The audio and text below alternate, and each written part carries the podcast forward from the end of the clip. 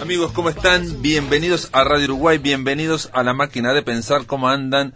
Espero que anden bien, son las 19.05, arranca la máquina de pensar un poquito más tarde hoy, eh, pero bueno, estamos en la semana de Navidad, fin de año, y eh, arrancamos también con Oscar Nieto en controles de emisión, cosa que no es frecuente, ¿cómo le va Oscar? Y con Caro de Cuadro en la puesta a punto, como siempre, de este programa, amigos, eh, en una semana muy extraña, porque estaba en la mitad el la Navidad y estamos en la post-Navidad y vamos a hablar de alguien que eh, de alguna forma este, es una escritora rara, pero es una escritora que mm, todavía es un enigma que se sigue desenvolviendo en la literatura y en la cultura uruguaya. Me refiero a Marosa de Giorgio.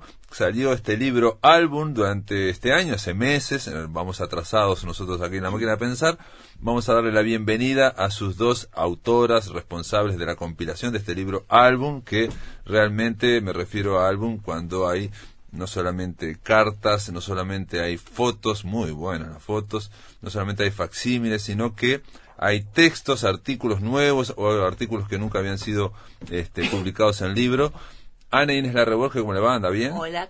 ¿Andas bien? Gracias. por Y Alicia invitarnos. Torres. Hola, ¿qué tal? ¿Cómo están las dos? Muy bien, por suerte. ¿Contentas con el libro, Marosa? Bueno, hace meses que ya salió este libro. Lo ¿Cuándo salió? presentamos en la Feria del Libro el 6 de octubre. Ah, en octubre, ah, no sé tanto. Dos meses Estamos y- en diciembre. dos meses y 20 días ¿Cómo pasa el justos. tiempo, che?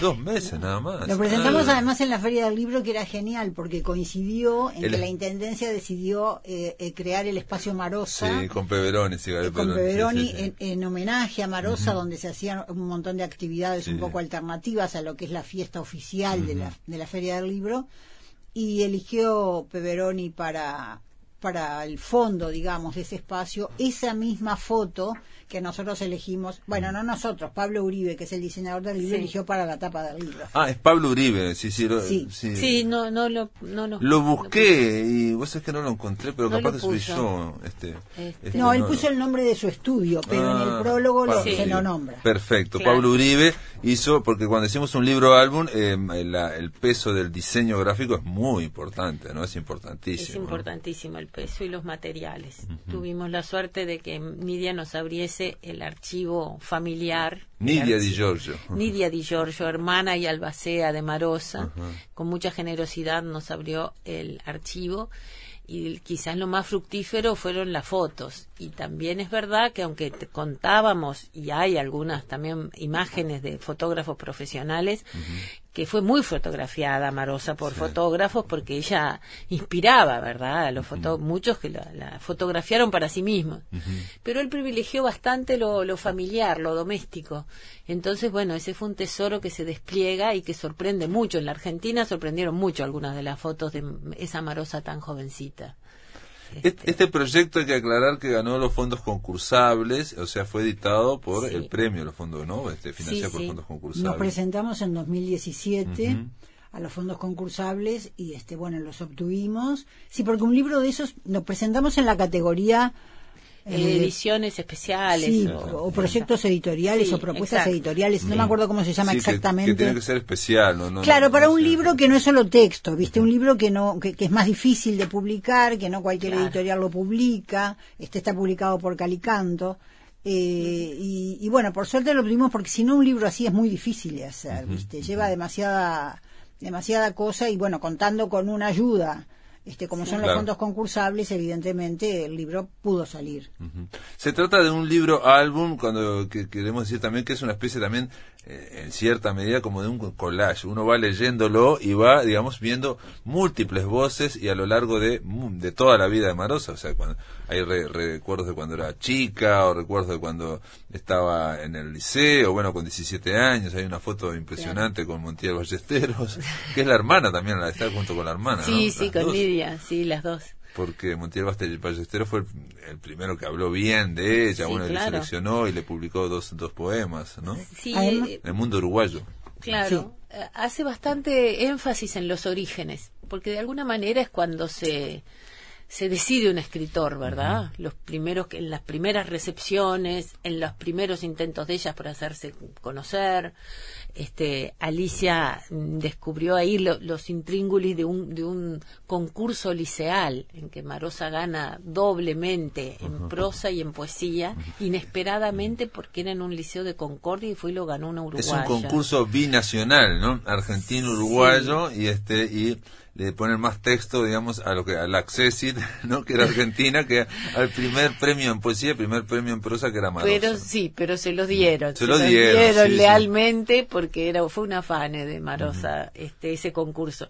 Pero quiero decir, es verdad lo que tú decís, en un álbum entran muchos y permite ir como salteando, pero tiene una una cronología que va avanzando, pero tenuemente, ¿no? Y este y, un énfasis también es verdad en lo biográfico, que era lo que tú nos decías al comienzo. Claro, yo lo leí de alguna forma también, o digo, este, lo leí como una especie de biografía, este, como si fueran visiones que van formando el carácter de la, persona, ¿no? Más allá de la obra, que también está la obra, pero obviamente la obra de Marosa para leerla hay que leerla en, los papeles salvajes, en otros lados, digamos. Aquí aparecen, está muy pautada por poemas de Marosa de distintas épocas, incluso las propias cartas o las propias entrevistas de ellas también de alguna forma eran poesía porque ella las escribía, las contestaban a la máquina de escribir, ¿no? Las entrevistas eran no todas, o, a manos. Alguna que aparece ahí la de la de América que rescatamos este bueno esa no no era todavía. esa no, fue escrita fue en determinado momento mm. que le empezaron a hacer tantas entrevistas que yo creo que ella inventó eso para hacerlas con placer y, las transformó en escritura. Claro. Pero no fue desde el inicio como hacían los dirigentes soviéticos de la época de la Unión Soviética que, que no contestaban nada que no fuera por escrito no todo por, otras razones y bueno y a mí lo que yo lo leí como una biografía en el sentido de que eh, aparece eh, la, la persona de Marosa no aparecen digamos todos los este yo había escuchado eh, porque hay una leyenda también de Marosa no hay una especie de leyenda urbana en torno a Marosa y este y aquí aparece el, más humana si se quiere no o sea se la ve más salteña más humana con arma no esto que yo conté de Montiel Ballestero digamos se la ve cuando las crónicas que hacía de casamiento, estuve leyendo ahora una. Buenísimo ese artículo, sí.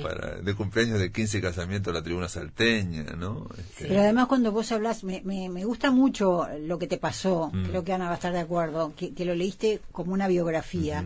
Porque nosotros viste que al principio del libro mm. tratamos, que nos dio mucho trabajo pero mucho placer hacerlo, de seleccionar de, la, de, toda la obra de Marosa, pero fundamentalmente de los papeles salvajes, aunque también de las entrevistas, seleccionar fragmentos de ella este, temáticamente. O sea, por eso el libro empieza y está eh, mm, señalado por Pablo Uribe porque le puso otro color, le puso el color rosa y lo escribió con una letra eh, que él llama magenta. Eso es de alguna manera Marosa contándose a sí misma, o sea, seleccionamos de todos sus textos, textos que pueden leerse como biografía por más que haya ficción, por más que haya fantasía, por más que haya imaginación. Pero ahí hicimos un recorrido temático que es, empieza con el nacimiento o empieza con los antepasados, con la abuela, con, el abuelo, con su nombre, con, con su infancia. Entonces eso, eso va armando una, porque lo decíamos con Ana, ella solo puede decir su vida. Y ahí la dice de manera insuperable. Después, en el resto del libro, con todos los abordajes diferentes que hay, se va armando lo otro que vos decías. es, esa polifonía donde muchos amigos dan su opinión, cuentan anécdotas, o hay algunos artículos, algunos hizo Ana, otros hice yo, otros nos hicieron algunas otras personas. Entonces eso ayuda a crear esa sensación que te dio a vos, que alguna otra persona también la tuvo, de que está leyendo una biografía de Marosa, desde su text, desde su obra, desde las palabras de los otros y desde la mirada de los otros, que no existía. Y por eso me parece que a vos te pasó eso que me encanta. En mi, en mi caso, por lo menos, este varió la idea que yo tenía de Marosa como persona. ¿no? Por ejemplo, me pareció que eh, la vi más melancólica, más tristona que de la que yo pensaba, ¿no? Por ejemplo, ¿no? Porque uno siempre la, digo, los que la hemos visto leer, digamos, tienen esa, esa capacidad, esa, esa, claro. esa cuestión de entrar, estar en trance, que alguien lo dice ahí, creo que es este, no sé si es Martín Prieto o otro, un argentino que dice de poder estar leyendo, eh, Marosa leía su poesía como si fuera casi la primera vez, como si estuviera descubriendo esas palabras y diciéndolas, ¿no? Y medio como asombrada de repente las cosas que pasaban. Claro, porque bueno, también era porque era una actriz, ¿no? Claro. Este, ella estaba actuando, pero actuaba de, de la recitadora que era Marosa diciendo su obra, pero Esa, tú dijiste la palabra persona, y claro, la persona también es máscara y es la parte de teatro. Claro. De pronto eso era para muchos lo más visible, y la última Marosa, la del Sorocabana, ¿verdad? La más cercana.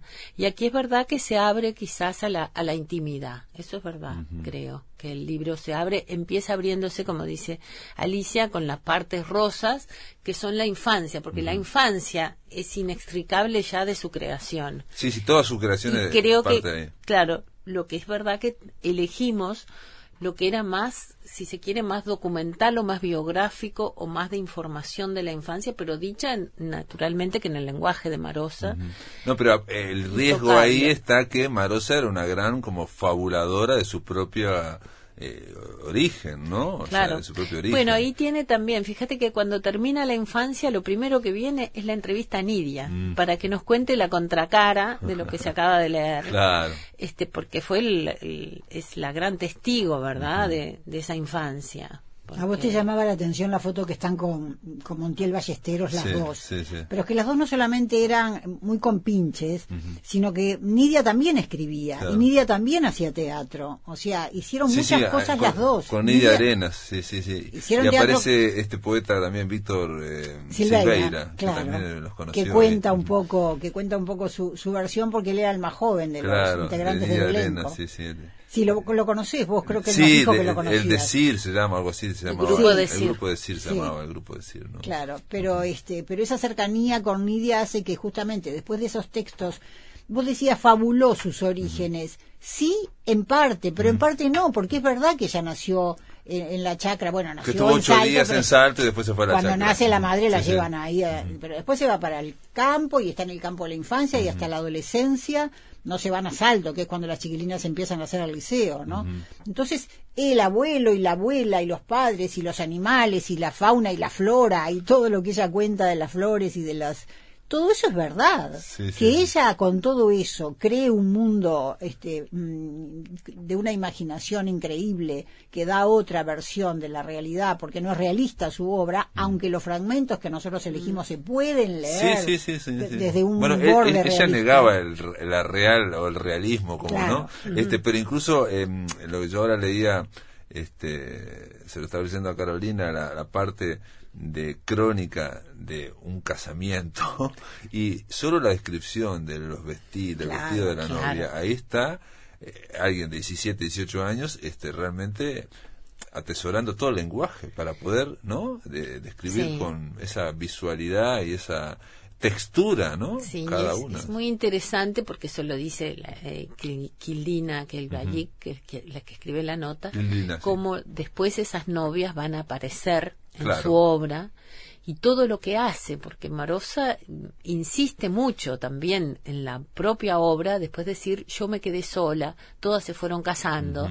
Entonces, bueno, eso también este, ayuda a leer eh, de otra manera su obra, ¿no? ¿no? No solo así como una fantasía aislada, sino en lo que tiene también de autoficción, que naturalmente ella puso en, en, clave, ¿no? En todos los papeles salvajes y en, toda su obra. Sí, sí, una obra que, a diferencia de otros escritores, porque digo, no todos los escritores, este, hay escritores que son de un solo libro y otros escritores que tienen épocas, digo, y se van eh, auto renovando, van cambiando, van experimentando, y en el caso de Marosa es eh, claramente escritora de un solo libro, digamos, ¿no? O sea, todo. todo yo soy los papeles salvajes, como dijo ella, ¿no? Exacto, sí, sí, sí. Este. Pero yo diría que más allá de los papeles salvajes, acá también está Marosa, y están todas las historias. Vamos a, hablar después de la pausa, este, con gente como Concepción Silva Bellinson, ¿no? Esa poeta que también aquí está muy bien la, este, tratada, o María de Montserrat. Pero eso vamos a hablar después de la pausa, amigos, aquí por Radio Uruguay Estamos hablando de Marosa, este libro álbum de Ana Inés Larreborge y Alicia Torres. Muy bien amigos, eh, ahora continuamos en la máquina de pensar, estamos conversando con Ana Inés Larreborges y con Alicia Torres en torno a Marosa, este libro álbum. Yo le decía ahora fue fuera de, micrófonos que había una, una, especie de antecedente que era la vida escrita, no idea, ¿no? Este que también era una especie de como de collage, artículos, ahí había sobre todo muchas fotos también de idea, ¿no? Había muchas fotos y este y había también algunos testimonios.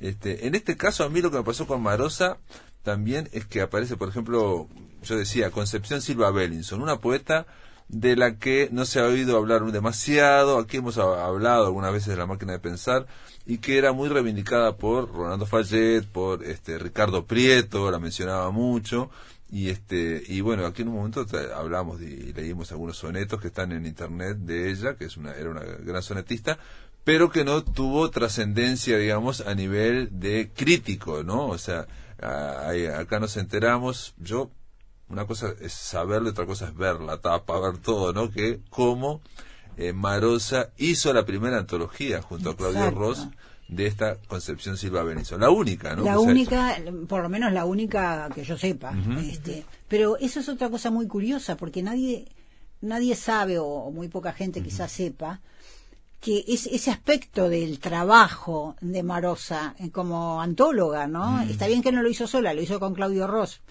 pero pero eligió los poemas que iban a ir, hizo un pequeño prólogo que firmaron los dos con Claudio Ross este, y es una faceta nueva de ella que nosotros, como tratamos de cubrir varias eh, facetas, algunas poco conocidas, por más que hay algunas cosas que sí están dichas en el libro de Leonardo Caret, que publicó hace algunos ah, años. claro, es una biografía. Este, sí, no es exactamente, es, es un poco de todo, pero vos lees todo como autobiografía, como biografía, así que está bien, está bien que se lea así. Está bien. Pero era una gran amiga de Marosa. Yo creo que Marosa mm, sentía como mucho respeto intelectual o, mucho respeto de poeta por y, le daba como mucha eh, pena que no trascendiera más lo que vos estabas diciendo. Entonces quería con Claudio Ross sacarla de ese ostracismo, de ese silencio en que había caído, de esa invisibilidad de, esta mujer, que además era la hermana de Clara Silva, la cuñada de Alberto Zunfelde, ¿viste? Pero tenía una vida muy distinta, muy marginal, vivía allá por... En la Unión. En la Unión, rodeada de gatos y, de fotos. En su momento también hablé, también ahora me acuerdo, por cuando hablamos de Orfila Bardesio, porque también eran amigas Orfila Bardesio, que Concepción Silva Bellinson y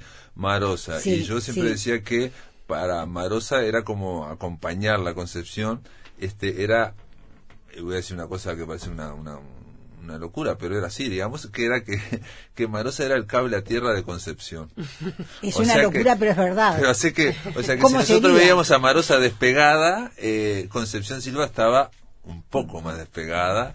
Este, y bueno, yo sabía los cuentos por Rolando Fallet. Claro, que era muy este, amigo, claro. Y ustedes mencionan un trabajo que hizo um, Sofi Richero sobre... Sí, en aquel libro de las mujeres que sacaron hace algunos años Alfaguara. De Concepción Silva Bellinson. Exactamente. Y ahí aparece toda una historia muy impresionante, que ella se enamoró de Claudio Ross claro. y lo separaban 50 años. Y aquí aparece también de nuevo con con otras cartas, ¿verdad? Sí, sí, sí. Con cartas nuevas de correspondencia, que es verdad. En ese caso, Marosa es la protectora y la que aconseja. Claro. Pero... Y, Concepción a veces también se pone celosa de Marosa porque estaba tomando un café con Claudio Ross, que era un muchacho muy joven y muy guapo, apolíneo, en fin, un arcángel, ¿no? Sí, sí, sí, sí. Pero además, este, Marosa dice que formaban como un trío, eh, Concepción, María de Montserrat, que vos la nombraste también, y ella, que eran un trío este, mm, inseparable y que las unían, que eran muy distintas, pero que las unían muchas cosas, y eso se ve eh, en las cosas que Marosa escribió sobre, porque eso es bueno también decir, nosotros eh, recuperamos aunque estaban publicadas algunas de ellas, unos textos que Marosa escribió sobre Concepción y sobre María de Montserrat. Sí, sí, a Concepción Silva Benison dice que, por ejemplo, que es mejor que Emily Dickinson, ¿no? Es la Emily Dickinson del sur y quizás mejor, debe decir, ¿no? Fíjate. En, sus ensayos. Ah, perdón, y, y, ustedes rescatan algo que yo no sabía de Concepción Silva Benison? No sé, que, que Oliverio Gerondo habló muy bien de su poesía. De sus sonetos, sí. Dice que eh, hay una cita ahí que dice que sus sonetos son como el, la piel que acaricia el guante, que me acuerdo varios. Sí. Entre muchos otros, mira que hay que también se descubren algunas redes un poco alternativas de las más hegemónicas que marcó mucho el 45 pero hay otras redes que también la unen eh, con el grupo de Piriápolis, este, con, con, con otras redes de escritores que también cruzan, que también son binacionales, ¿no? Con Argentina. Sí, quizás, este, digamos, vos decís que el 45 no a Concepción Silva Belinson no le dio mucha bolilla, no le dio mucha, pero pues yo pensaba, probable. pero pensaba que también que al ser eh, hermana de Clara Silva y estar vinculada a Zunfelde, por ahí también podrían haberle dado entrada y tampoco eh, hubo muchas, ¿no? No, eran muy distintas, pertenecían a grupos distintos, este, y no. Fue Era así. un poco lo que yo he escuchado también de, de, ¿no? de gente que los vivió y todo, que era un poco vergonzante Concepción, ¿no? Eh, es, verdad, la poesía a mí me parece que sí, que tiene razón Marosa, que es muy valiosa. Es muy valioso. Pero sí. había una cosa como de dejadez en el aspecto, como, bueno, esa- esas cosas, prejuicios de aldea también, ¿no? Ah, Para ah, ser. atravesar eso y, Sí. y verla y valorarla. También Pero es verdad que además decían, digámoslo porque se dice, Sí, no lo estamos sí, sí. inventando, que estaba bastante loca. Sí, bueno, es por eso digo que está despegada, digamos, de la realidad, claro, digamos, en claro, ese y que era, y que era estaba- exactamente, que estaba muy en el aire su vida, ¿verdad? Y que y que cuando tuvo eh, eh, mm, ese trágico fin, el romance que ella imaginó con Claudio Rosa, absolutamente mm, poético y Sí, nada sí, más. ¿Quién le este, llevaba cuántos años? 50, Alicia? 50. 50. Bueno, 50 años. pero que sí. lloraba, bullaba por las calles, Sí, o sea, sí, todo sí. un personaje muy di- muy difícil. ¿no? Ojalá, yo creo que los poetas uruguayos, que entre ellos hay muchas redes, los poetas y las poetas, este, sí la reivindican. Eh, faltará que quizás algún día alguien pueda hacer una biografía, porque ahí en el libro vos nombraste a Ricardo Prieto, que Sí, también era muy sí. amigo. Ricardo Prieto en la Biblioteca Nacional hay Sí, unas una obra de teatro. Aparte estaba haciendo una obra de teatro. A mí me lo contó Ricardo Mirá, Prieto. sí. Me Mirá. lo contó acá en, en- en este estudio y me pareció fascinante porque era una obra de teatro que estaba haciendo sobre Concepción y sobre Clara, sobre las dos hermanas exacto. que eran como el agua y el aceite, ¿no? Sí. O sea, porque una era, digamos, este, totalmente políticamente correcta, por llamarlo de alguna forma. No una- tanto, pobre Clara, porque ahora decir eso es al Bueno, revés, ¿no? pero digamos, estaba... Había un glamour que No, la pero es verdad que dentro de la estaba- estructura exacto, sí, de, sí, sí. eh, literaria reconocida uruguaya. No, digamos. totalmente. Y la otra no, Y no, no, claro que no. la otra no. Este, digamos este en ese sentido Sí. Eh, y en el sentido también de que una era este como decía un poco mm, Alicia, digamos, ¿no? El tema de cuando yo digo estaba despegada es que hablaba con Los Ángeles o que estaba la historia de la inspiración, en fin, que Marosa también la mane- manejaba una y otra vez, ¿no? A Hugo Chugar le dice, vos también hablas con, a vos también te visitas Los Ángeles. Sí. Y Hugo Chugar queda, Imagínate con la cara que había quedado. queda así. perplejo. Estaban tomando en un vernissage y se queda así. ¿no? Claro. Y bueno, em, Clara claramente Sí, no era, digamos, de esa, si bien creo que era católica, en fin, no, no, no lo sé bien mucho. Sí. Y, este, y esa obra de teatro, un- una vez le pregunté a Alejandro Michelena y me dijo que no, que no la encontró, que no la vio.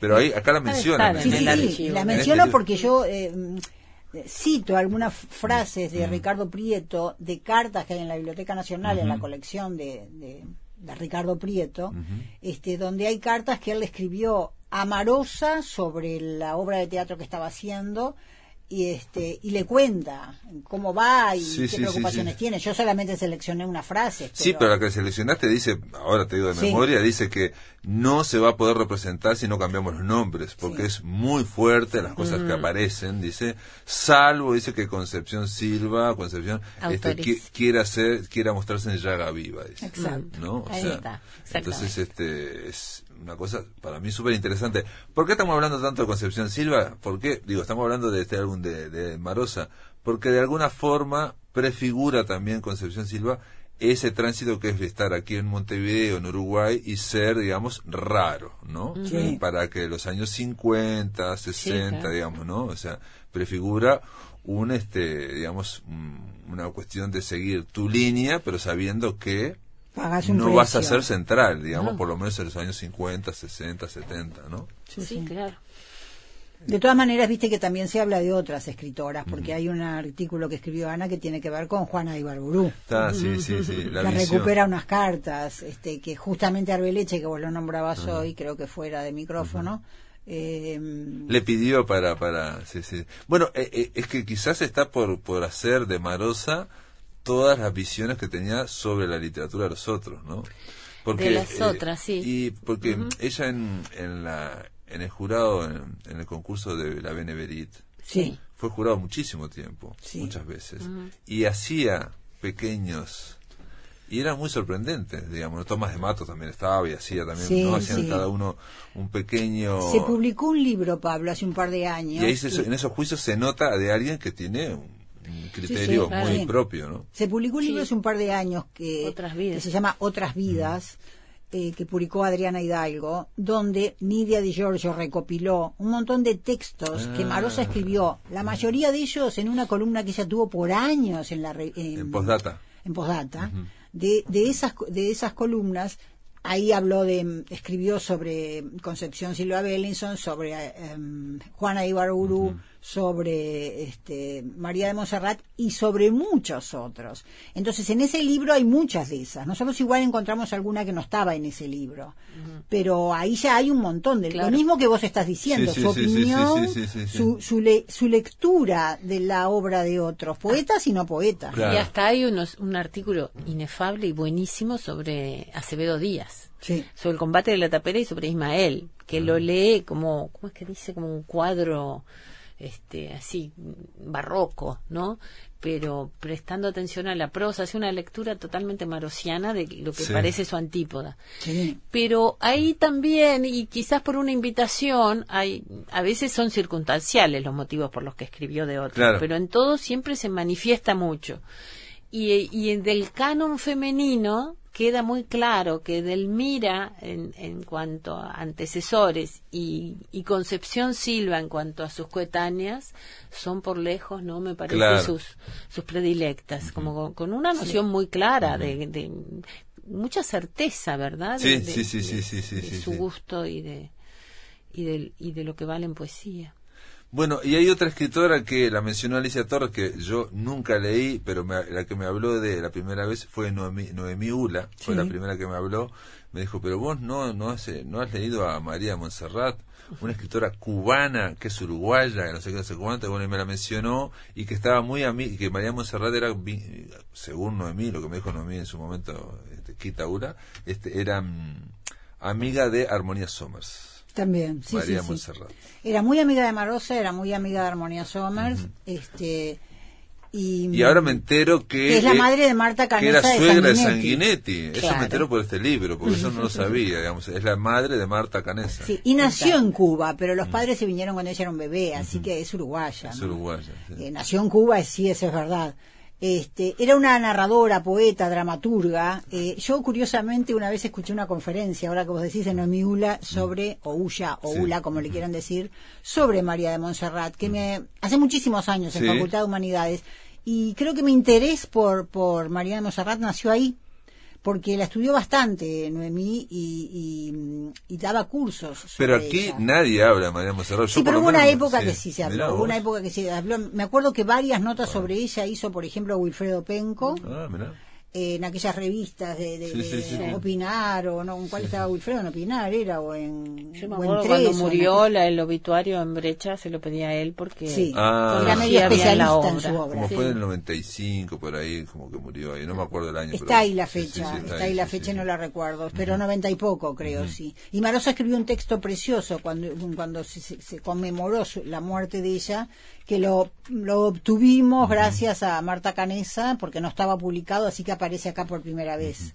Sí, y que sí, Marta Canesa y la hija de Sanguinetti me dijeron que realmente este, estaba ahí la madre. En ese texto de Marosa, ellas sintieron que la madre estaba.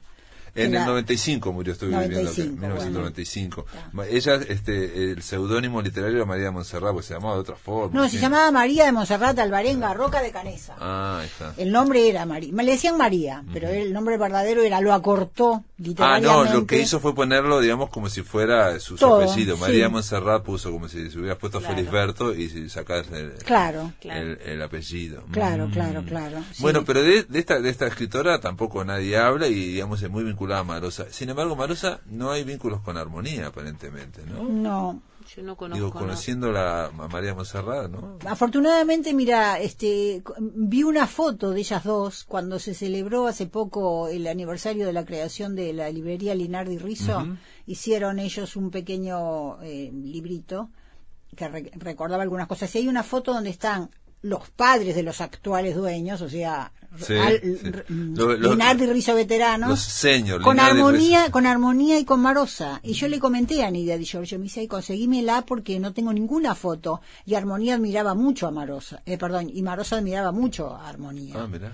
Este, am, pero sí, Aquí, aquí lo que ustedes se ponen, por ejemplo, de Maroso es una carta que le- se la manda a Montserrat, a, a esta María Montserrat, para que le haga una especie de prólogo para Concepción Silva Sí, Bellinson, sí. o sea, la tercera, y este y le dice, mm, sería de una poeta a otra poeta porque vos sos poeta aunque sea en prosa, digamos, Sí. ¿no? aunque seas narradora, sos poeta, ¿no? Le dice que es lo mismo que piensa de ella, porque Marosa misma decía, mucha gente te dice, ¿por qué los papeles salvajes este es el, el- el- se recopila toda su obra poética, pero está todo escrito en prosa. Entonces Claro. la gente te dice, ¿por qué poeta? ¿Por qué esto es poesía? Marosa era lo que te decía siempre. Este, hasta una novela puede eh, leerse como un poema. Claro. Y yo soy poeta, yo elijo ser poeta, y todo esto está en prosa, pero es poesía. Exacto. Aunque después, y eso se publicó también en, en Calicanto, están todos los relatos eróticos que vienen después de los papeles salvajes. Eso habla más sobre de, de esa parte, porque lo publicaron ellos. Y Digo, Beto. Sí, sí, sí, fue la, la primera, pero fue un cambio que hizo ella Claro. personalmente. Yo creo porque hay cosas que nosotros no dijimos explícitamente, pero creo que tiene que ver quizás eh, ese avance de lo erótico que ya estaba en los papeles salvajes y el hacerlo más explícito y súper audaz. No sé si no se vincula un poco con la muerte de la madre, ¿no? Como mm, esas... eh, yo he pensado así como Borges empieza a escribir Sí, otras sí, cosas sí, sí, después sí. que muere el padre Claro.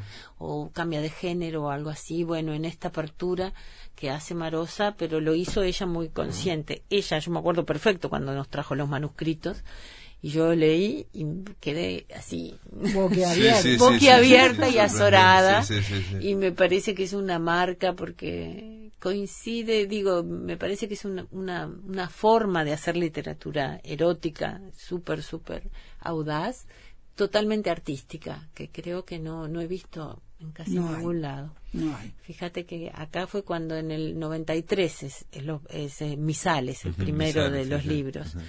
Y este y en el 94 creo que empieza a ver con Elizardi como promoviendo, Ajá, ¿viste?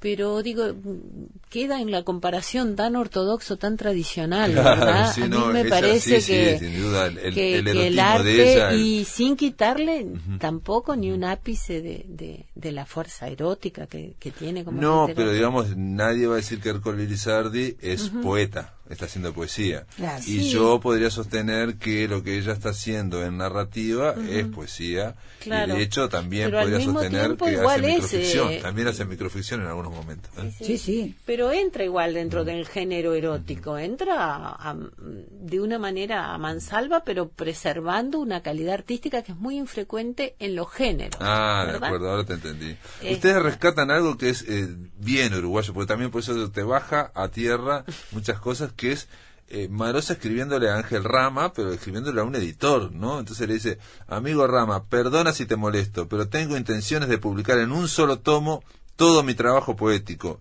édito e inédito, que compone más o menos, más bien menos, 100 páginas, papel copia a dos espacios. Te pregunto si puede ser en arca y en qué condiciones, adelantándote que no tengo propósito de obtener remuneración alguna, solo que el libro aparezca. Comprendo la tarea que te ocupará, pero te ruego me contestes lo antes posible. Cordiales saludos, Maros. Y ahí está Marosa diciendo, renunciando, que no quiere un solo peso, quiere sacar el libro. Amigos, después de la pausa seguimos aquí en la máquina de pensar. Estamos conversando con Alicia Torres y Ana Inés Larra Borges. Amigos, continuamos en la máquina de pensar. Estamos conversando sobre este libro álbum llamado Marosa, que es un collage, una compilación de artículos, de textos de la más diversas, de los más diversos orígenes, porque también hay, por ejemplo, no sé, ahora estoy viendo acá justo Milton Fornaro que comenta una foto que de él con Marosa en, en un asado en el Pinar en la casa de Alba Roballo, ¿no? Pero también ahí estaba, bueno, Luis Orelloni, Rolando Fallet, Juan Capagorri, Beto. Sobrino, y este, pero también Nancy Bacelo. y Nancy Bacelo. No, acá Sí. dice Alba Roballo, ¿no? Bueno, La la, casa. casa, La sí, casa, pero. Nancy estaba, porque Nancy en también. otra foto que no elegimos, este, salían junto con el pastilla de Fornaro. Y, pero digo, esto es sería una especie como simplemente una micro anécdota donde ella está bailando este, frente a una falsa guitarra, una guitarra invisible que toca este Fornaro. Pero Otra parecida eh, le pedimos de a partir de una foto, eso también fue, fue un recurso, ¿verdad? Pedirle al que le había tocado, en ese caso Pantas Tiazarán, que escribiese algo sobre la foto como la había tomado. Pero bueno, la del pastilla está muy, muy graciosa. Otro aquí en Esto es brillante. Encontraron una especie de caricatura que, que hizo Ombú en ese momento con Elías Uriarte, Marosa de Giorgio y Alfredo Fresia.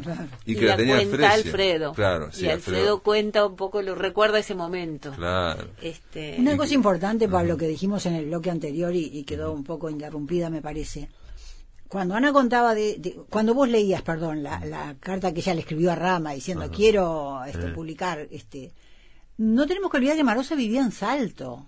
Ella se vino para acá en el 78, muy tarde, ella tenía 47 años más o menos, o, bueno, o 46. bueno, sí, nació en el 32, está. Pero quiero decir, ella estaba allá, digo, eh, no había las formas fáciles de comunicarse hoy. Estaba un poco aislada en Salto, vivía allá con la madre sola porque su hermana se había, había muerto el padre y todo lo demás, ella vivía con la madre allá y trabajaba allá, no se podía venir para acá porque no conseguía un traslado del trabajo que hacía en la intendencia de Salto.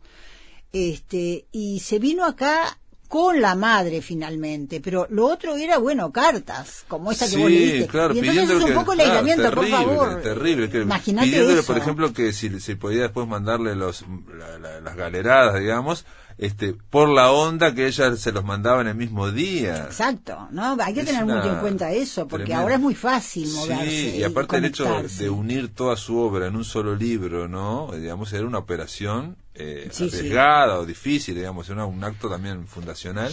y, ella pide para, eh, descubre que está lleno de ratas, no sé qué, no sé claro. Ah, no tiene terror a las ratas, eso es un leitmotiv en, sus cartitas. Pero mm, yo creo que Marosa se vio perjudicada, ¿verdad? Por, por, porque ese libro sale en el 71, ¿no? 71, 72. Y es, eh, ahí ponemos esa colección que a ella le tocó el color naranja, también editó a Idea Vilariño en verde y a Ida Vital en azul. Todo, todo era, lo de Idea era una recopilación grande de su poesía toda junta por primera vez, lo de Ida era un libro después de 10 años de no escribir, lo de Marosa era la recuperación de su obra. Ella es 10 años menor, ¿verdad? De que, que las poetas esas del 45. Pero quedó ahí igualada, los avisos en marcha avisaban sobre esos tres libros y ella estaba como en una consagración. Le escribe también a Rama porque Rama ya le había descubierto a ella y le había pedido para 100 años de raros, ¿verdad? Incluirla y la admiraba mucho y se lo había hecho saber. Este, entonces va también sobre seguro, cuidando, sí, como decíamos recién conversando, su carrera, pero sabiendo y creo que en, en, algún momento se interrumpe un poco eso, aunque ya después retoma en dictadura, pero esa ese achatamiento que hubo del ah, Uruguay claro, inmediatamente de los de esos primeros 70 con el golpe y con tanta censura y todo le afectó, aún no siendo una escritora política la afectó. Pero la sensualidad o digamos todo eso no este no se llevaba bien con los primeros cinco años de la dictadura, por ejemplo, no con el con ese ambiente que había, digamos. Y bueno, sí, casi nada, claro, era muy oscurantista. Entonces creo que en ese pero bueno, siempre fue igual muy fiel y muy consciente de, su destino literario. Vos, Ana Inés, bueno, ustedes dos también, Alicia también, porque son especialistas en em, Idea Vilariño. ¿Cómo fue la, la, la, relación con Marosa o con otras? Porque estuvieron también en una especie de encuentro ahí que lo cuenta alguien. Ah, lo cuenta Fresia, donde fue Teresa Ami reunió a, Idea Vilariño, a Marosa, a Roberto Prato, a Fresia, a no sé qué, Elías Uriarte, otros más. Poetas. No, no se querían. No se querían. El, agua y, el aceite. el agua y el aceite. Yo creo que sus figuras son tan icónicamente contrapuestas que este que daba para eso, pero además no, me parece que no apreciaban mutuamente la poesía de la otra. Ah. Yo que las admiro a las dos, Alicia también. ¿Nunca escribieron una sobre la otra, por ejemplo? No. Bueno, eh, Marosa, Idea la pone Amarosa en la antología de poetas este, eh, que preparó iberoamericanas. Mm. Y Marosa también la pone a idea en otras vidas, ¿no? Hay uno. No me Sí, acuerdo. porque también en una serie de conferencias. ¿Y esa antología que preparó Idea Vilariño para qué era? ¿Una es este, una antología que hizo para Banda Oriental. Ah.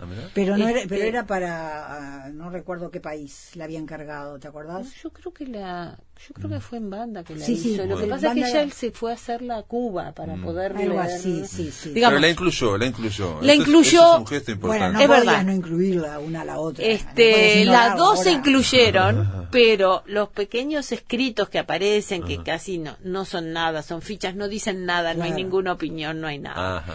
Yo tengo algún testimonio, sí directo, de que a Marosa no le gustaba este, idea, porque una vez la encuentro leyendo el librito en Arca, se había retirado, había un asado, y decía, este, ¿a vos te gusta? Sí, Marosa, me gusta. "Ah, Qué pobreza, decía. Porque claro, digo, idea también está la concisión, la austeridad, ¿no? El no jugado totalmente a lo mínimo, digamos, para golpear de alguna forma, ¿no? Profundamente, ¿no? Claro. Y la otra es jugada a lo arborescente, ¿no? A lo que Sí. se va ramificando sin cesar, ¿no? Y en un barroco muy barroco. suntuoso, un placer por... por, por Sensual, este, digamos, sí, visual, eh, sí. sí, sí. Este, no es verdad que son opuestas. Este, Aunque las dos les gustaba el tango, ¿no? Sí. sí, claro. Y, y, digamos, y con otros y con otras escritoras, no, no, Dios, Ella era muy amiga de Selva Casal. de Selva. Bueno, de Amanda Berenguer. Y De de Amanda, Amanda, de sí, Amanda. aparece una foto con Amanda, sí, muy Y Amanda escribió ese poema precioso, viste, que nosotros Sí, incluimos al sí, final sí, del sí, libro sí. buscando la voz de Marosa. Sí, ¿Dónde buscando- estás? sí, sí, ¿Dónde sí. estás? De los últimos, digamos, de la última producción de Amanda. Claro, Que era como una especie de, aparentemente, de proyecto que iba a hacer Parece ella, una ¿no? despedida, sin embargo, lo hizo en vida de Marosa. Sí. Este, ¿No lo pero leyó en la biblioteca en el 2005? Lo leyó, sí, de en el sí. 2005 Quizás entonces en el homenaje. En el 2005 Que, que leyó, creo sí, que sí. ha de haber sido de las últimas Marosa veces. Acá el dice que fue su 2004. última aparición pública Claro. en el cierre de las jornadas de homenaje a Marosa en Sí. el 2005, de Amanda Berenguer. ¿no? Sí, sí. Este, Pero lo- son famosas las, las charlas telefónicas de Marosa y de Amanda que podían demorar horas, literalmente, horas, horas, horas este, hablando por teléfono. fueron muy amigas. Sí. Sí, después hay cosas que digo que yo conocía por, por otras anécdotas, que es de Lustonó, de, digamos, haciendo una obra de teatro Ah, sí. sobre el Otremón en el mercado de la abundancia, entre las carnicerías, en fin. Eso es- es una anécdota Y increíble. las pescaderías. Es fin, increíble. ¿no? Y es este. Y hay una foto ahí. Pero hay muchas, muchas, digamos, estamos recorriendo así al pasar, este, bueno, este, obviamente hay algo de Roberto Chavarra también, que Sí, era muy La, amigo. la despedida que hace él En el este, cementerio. En el cementerio. Porque además la idea nuestra un poco fue justamente, vos hablabas de que es un álbum y de que había de todo un poco. Es una forma no académica este, y, y- y amable, eh, si se quiere, de llegarle al lector con un panorama muy grande sobre Marosa Claro, Giorgio, claro. para que sepa quién es, qué hizo, dónde estuvo, para que sepa todos los años que estudió teatro y que participó en un montón de obras de teatro Bueno, en aquí Salto. surge con mucha más fuerza, digamos, lo de teatro, que si bien se sabía, no es lo mismo que que verla tener todos los datos. y ver las fotos de ella actuando, ¿no? sí. Y, y saludando al público y ahí se la, se la ve muy, muy, este. muy Pero imagínate a Marosa ¿no? haciendo personajes de Florencio Sánchez. Sí, sí, ¿Te sí, parece sí. que es imposible que Marosa haga un personaje de realista y trágico como los de Florencio Claro, Sánchez, ¿no? Y sin embargo los hacía y le encantaba y parece que era muy buena en eso. Y de ahí un poco sigue su historia performática, porque después ella, cuando vos al principio hoy decías, sí, ella cuando leía sus poemas parecía que era la primera vez. Exacto, cuando ella recitaba, estoy usando Sí, a propósito sí, sí. el término recitar, cuando ella recitaba sus poemas en, el, en escena, en, el- en los escenarios, ella misma decía, yo los rehago, es como, como si los estuviera creando, como Claro. si fuera la primera vez. Memorizaba sus textos y los decía después, con esa voz profunda. Que eso es una cosa grave. muy fuerte para cualquier poeta, ¿no? Porque no es Sí. lo mismo leer que mirar a la gente y ir diciendo la poesía. también, Claro, ¿no? Y además en esa, ella se Y sentía como una sacerdotisa. Exacto, ella decía sí, sí, que, sí, que en trance, como entrando en druida, trance, sí, ella sí, firma sí. algunos textos como druida, y los amigos algunos le decían druida. Este, y ella hablaba, y sí, admito lo que vos decías de fantasear sus orígenes, de unos orígenes celta, cuando evidentemente la mayoría de sus son italianos, todos eran están. italianos. Y decime, ¿y ustedes la llevaron este, este libro, lo han llevado ya a Buenos Aires? Porque digo, ella también en Buenos Aires, como ha ocurrido históricamente con la literatura uruguaya, eh, Buenos Aires, lo que triunfa en Buenos Aires muchas veces es una especie de contraste de lo que ocurre aquí, muchas veces, ¿no? Ha ocurrido, ¿no? Y en el caso de Marosa también, ¿no? Eh, hay como una gran Admiración. veneración por Marosa. Claro. Se lo mandamos a su editora, Adriana Hidalgo, por si tenían interés o algo así, porque también había como, este, bueno, como una cuestión de ediciones de esta que quedaba por el permiso que nos dio para usar todo lo que usamos eh, de la obra de ella para lo que es la parte rosa, en que a través de los papeles salvajes se cuenta toda su obra. Bueno, quedó allí porque ya lo teníamos hecho y nos habíamos olvidado de pedir permiso. Y entonces pensamos que con el permiso de Nidia De ya Nidia nos ya alcanzaba. alcanzaba, claro. Entonces, bueno, el acuerdo fue que, bueno, que esto iba a ser para acá, para Uruguay, y que en todo caso se lo mandábamos por si tenían interés en, En publicarlo en publicarlo. Nosotros muy contentas de que se publique allá. Pero bueno, todavía no hemos vuelto a hablar, así Ah, que eso queda fue hace poco, pendiente. esto fue hace poco, Sí. Pero, claro, este, sí, todavía eso. Estuvimos en Salto, eso sí. Mm, la presentaste en Este, Salto. Fue preciosa la presentación en Salto, no por nosotros, sino porque después que nosotros hablamos en el Museo de Bellas Artes, nos Sí, habían sí, sí. invitado, eh, el público participó. Entonces había un montón de gente que la conoció, claro, Claro. y que contaba anécdotas, y que contaba cuentos que le habían hecho Exacto, los abuelos, sí, por sí, ejemplo, de. Marosa. había cosas increíbles. Te cuento una sola que es bastante mm, actual. Un profesor de literatura ya, este, de liceo, Ajá. cuando iba a dar este Marosa a sus alumnos, antes de darle textos ni de hablarle de Marosa, les dijo, le mostró fotos cómo tenían que ir vestidas. Entonces todas las chicas fueron con pelucas rojas, caravanas de colores, collares, todo colorido, todo así, y ahí les repartió textos de Marosa para que empezaran a leer, pero metidas en el Sí, sí, sí, en el personaje. personaje. Nos pareció tan genial. Creo la que idea. era- sí, genial. Daniel Albernaz parece que era. Ah, Daniela Después Bernaz. se Ah, puede ser, sí, sí, que estuvo en Salto, sí, sí, bueno que es el Salto. Bueno, muy bien, eh, digo, eh, como ocurre con todas las grandes escritoras, este, uno empieza a hablar, y en este libro yo creo que aparece también claramente, este, es como un, un prisma para poder ver toda la, la- la- la cultura uruguaya, toda la vida cultural uruguaya de los últimos 50, 60 años, ¿no? Ahí desfila mucha cosa, este, si habláramos de idea, desfilaría otra cosa, digamos, son distintos Sí. prismas para ver el mismo lugar, ¿no? De donde, donde crecieron y desarrollaron, ¿no? Que es Uruguay, ¿no? Claro, que y creo que se descubre aquí, ¿verdad? También la, la forma de la cultura en el interior del país, ¿no? Que a veces son distintas. Bueno, vos sabés. Sin duda, sin duda. Este, pero cómo hay este, lugares donde yo creo que cuando tiene que saltar la liebre y no está mal Salta, de no, no usar está la mal, no liebre está mal.